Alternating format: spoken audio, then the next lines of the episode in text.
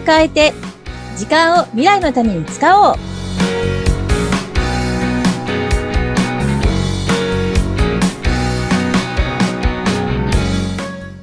こんにちは。ガッキーこと研修講師の二垣です。こんにちは。今回もご一緒させていただきます。西川貴子です。ガッキー先生、今回もよろしくお願いいたします。よろしくお願いいたします。さて、ガッキー先生。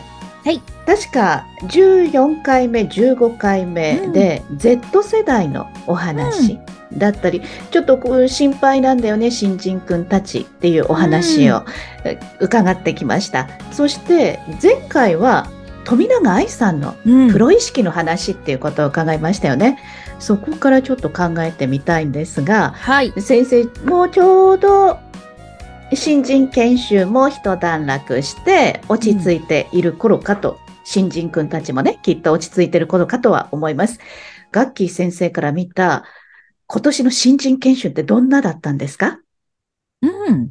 はい、ありがとうございます。あのー全体としてうん。結構真面目な子が多くてってお話をね、はい。14回目の時かな、させていただいて、はい。で、少し心配っていう、うん、うん。あったんですけども、あのー本当に、まあ、あの時もお話した通りなんですけど、コロナの影響だと思うんですが、はい。おそらく大学の授業もオンライン。うん面接もオンライン。みたいなはい経験を経て、で、いきなりですね、新人研修でリアルで集められるみたいな感じの、はい。あの、方が多いんじゃないかなって思うんですよね。うん。で、まあ、なんとなく思うのは、うん。あの、オンラインの授業とかだと、教室の授業みたいに手を挙げたりとか、はい。そういうのもあまりなくて、講義を聞いている時間が多い。ああ、そうですね。うんうん。もしかしたらカメラだってオンにせずに、うん。うん、聞いていたかもしれない。はい。うん十分ありえますね。そう言われると。はい。で、ましてやですよ。うんオンラインとかで発言しようものなら、全集中される感じするじゃないですか。なんかね、だから、こう、前にこう出てかないっていう傾向が強いのかなっていうのがすごくあるんですよ。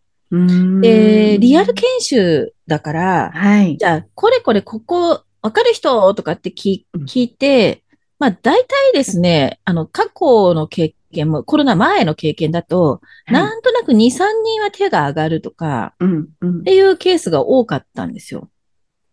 なんだけど、全然上がんないです。シーンなんですよ。えー、もうで先生やりづらい、そんな。いやー、え、なんで手が上がらないの？みたいな。うんあの、で、で、じゃあ、つって、指名する、あの、な、で、誰々さんどう思いますか？っていうと、ちゃんと答えるんですよ。あ分かってんなら手挙げてほしいなって、めちゃくちゃ思うんだけど、それがない。うーん。うーん。なんかね、こう目立つことを嫌っているのか、目立った結果が怖いのか。なるほど。うん。そういう考えもあるのか。目立った結果が怖い。うんうん、うん。目立って、あの、まあ、例えばちゃんと回答ができました。で、はいだだったらそれはそれで、おーすごいってなるかもしれないけども、うんあいつ目立ちたがってみたいな、ちょっとね、うんそういううがった見方をされる可能性もあるじゃないですか。うん。で、多分両方あると思うんですよね。あの、失敗したらいけないはい。っていうのと、うん目立っちゃうことによって、うんなんかいろいろ思われるかもしれないっていう。うん。あの、で、すごいね、なんかもったいない気がしたんですね。能力あるのに。だって聞いたら答えられるか分かってるわけじゃないですか。はい。なのに手が上がらない。いや、これ仕事の現場だと、これはもっと積極的にならないと、うん。他の人の意見で、こう、自分が巻き込まれていく方になってしまう。うん。うん。だから、ちゃんとこう、望ましいと思う方向に仕事を持っていこうと思ったら、自分が自ら意見出さないといけないと思うんですけども、うん。そこに至るまでに時間かかるかも。ああうんそうですね。もう本当に手取り足取り教えていいんだよ。自分の意見言っていいんだよって先輩がこう、背中を押してあげないと自分の意見言えないような社員になってしまうっていう感じですかね。そうなんです、そうなんです。で、まあ、たまたまちょっと技術系の研修もね、IT 業界の技術系の研修も、あの、まあ、サブ講師だったんだけれども、ついたのもあって、うんで、そうするとまあメイン講師が講義して、で、演習とかするとき人数が多いもんだから、まあサブ講師も一緒にね、見てあげたりとかして、はい。こうこう個別、こう回ってね、話したりとかすると、あの、できてる子ですらすごい不安そうな顔してたりとかするんですよ。うん。あの、え、どうできてる？とか、うん、多分大丈夫だと思うんですけど、とか、あるいは、はえ、大丈夫かどうか見てもらっていいですか？とか、そういう感じで、あ、あ、できてる、できてる、大丈夫だよ。理解できてるって言うと、あ、よかった、みたいな感じで、うん。うん。で、グループの中で、新人の中のグループの中では、あの、そのできてる子がちょっとこうリーダーシップ取って話したりとかしてるんだけれども、うんじゃあみんなの前でって言った時には全然手が上がらないです。いやいや、そこは上げようよって思うこ方がね、何人もいるのにもかかわらず上げないんですね。もったいないですね。もったいない。もっと自己アピールしようよって、ねえそっちの方が絶対有利だからと思うんだけれども、うんそれが怖いんだなって。だから、うんあの、承認してあげないと、あの、前に進めないっていうか、うーん。あそのこ、まあ、回答例というか、模範回答的な通りにできている。まあ、それはそれでいいんだけども、はい。答えって一個じゃなかったりするから、こういう考え方もある、こういう考え方もあるっていうのは出ていいと思うんですよね。はい。なんだけど、その違うものを出してしまったことがすごく不安になったりとかするんですよ。うんで、いやこ自分こういうふうにやっちゃったんですけど、ダメですよねって。いや、もう最初からダメですよね。ダメじゃないからって。だから、あの、そのね、考え方で、そう、あ、いいね、そういう考え方も確かにあるね、と。ただ、こっちのやり方のメリットがこうで、こっちのやり方のメリットがこうだから、うん状況によって使い分けは必要かもね、とか、うん言ってあげたりすると、ああ、そっかそっかって。で、もう本当私結構あっちこっちで言って回ってるんだけども、仕事の答えってただ一つじゃないから、そうですね。う。うんんいろんなやり方が思いついた方が絶対にいいんだよって。だからいろんな人の他のね、あの、メンバーの考え方とか、え、そんな風に考えたのって思うこととかも、あの、持ってた方がいいんだよ。あの、今、今自分が考えてるやり方で、うまくできないときには、うん別のやり方のアイデアが必要になる。うんそれが、あれ、そういえばあの時あんなのを聞いたな、みたいなのがあると、それが選択肢の中に入ることができるから、選べる。で仕事ってやっぱり選んでベター、ベストっていうのを、うんやっていく方が、よりあの確実に成果につないでいくことができるので、だから一個しか思い浮かばないっていうのはむしろもったいないからって、うんううんん、いう話をするんですけども、はい。そう、だからすごいいいアイデアとか、あ、いい考え方してるじゃん、みたいなのに自信がないみたいな。うーんもったいないぞって思っちゃいました。うん。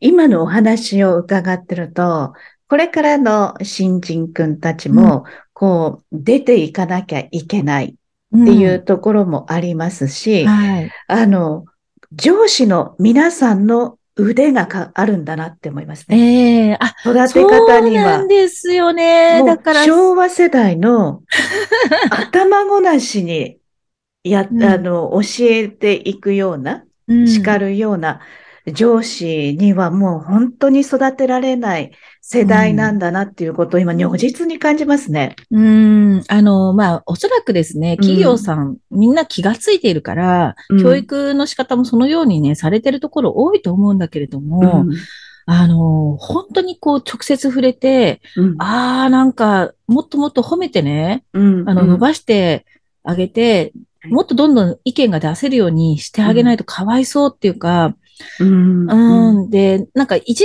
昔ね、よく出る杭が打たれるみたいな話あったじゃないですか。うん。で、ね、上司に潰されちゃうから、あんまりうん出っ張らないようにしようとか、でも、この間のね、富永愛さんのお話もそうだけど、うん。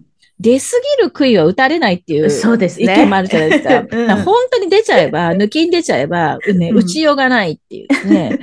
で、だそのくらいちょっとね、あの、うん強い気持ちを持って、なんか少し飛び出してもらっていいんじゃないかなってね、思いました。うんなんかチャレンジしないのかなって。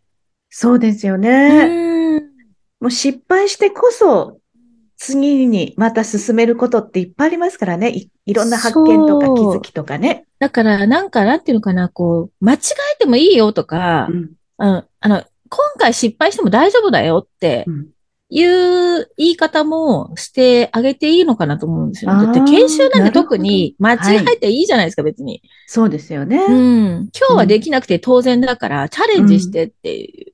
うん。で、仕事の現場の中では、それが間違いのまま進んだらまずいから、考えたことを周りの人に確認したりとか、実際本当にうまくいくか検証したりとかっていうのは必要だよっていうのは言うんですけども、うんそう、でも、そのチャレンジすらできないんじゃ、それはもったいないと思って、うんううんん。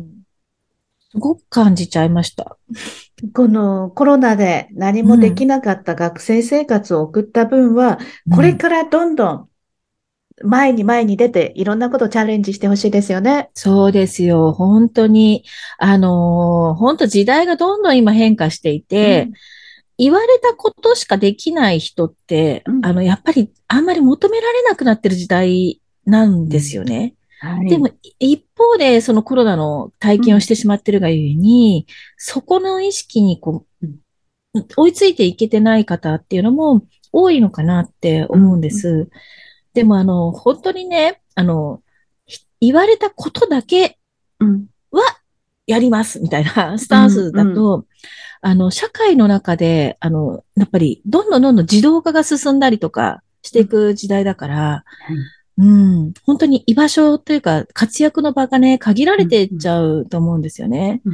うん。うん、やっぱりこれからって仕事のやり方を発想したりとか、はい。工夫したりとか、うん。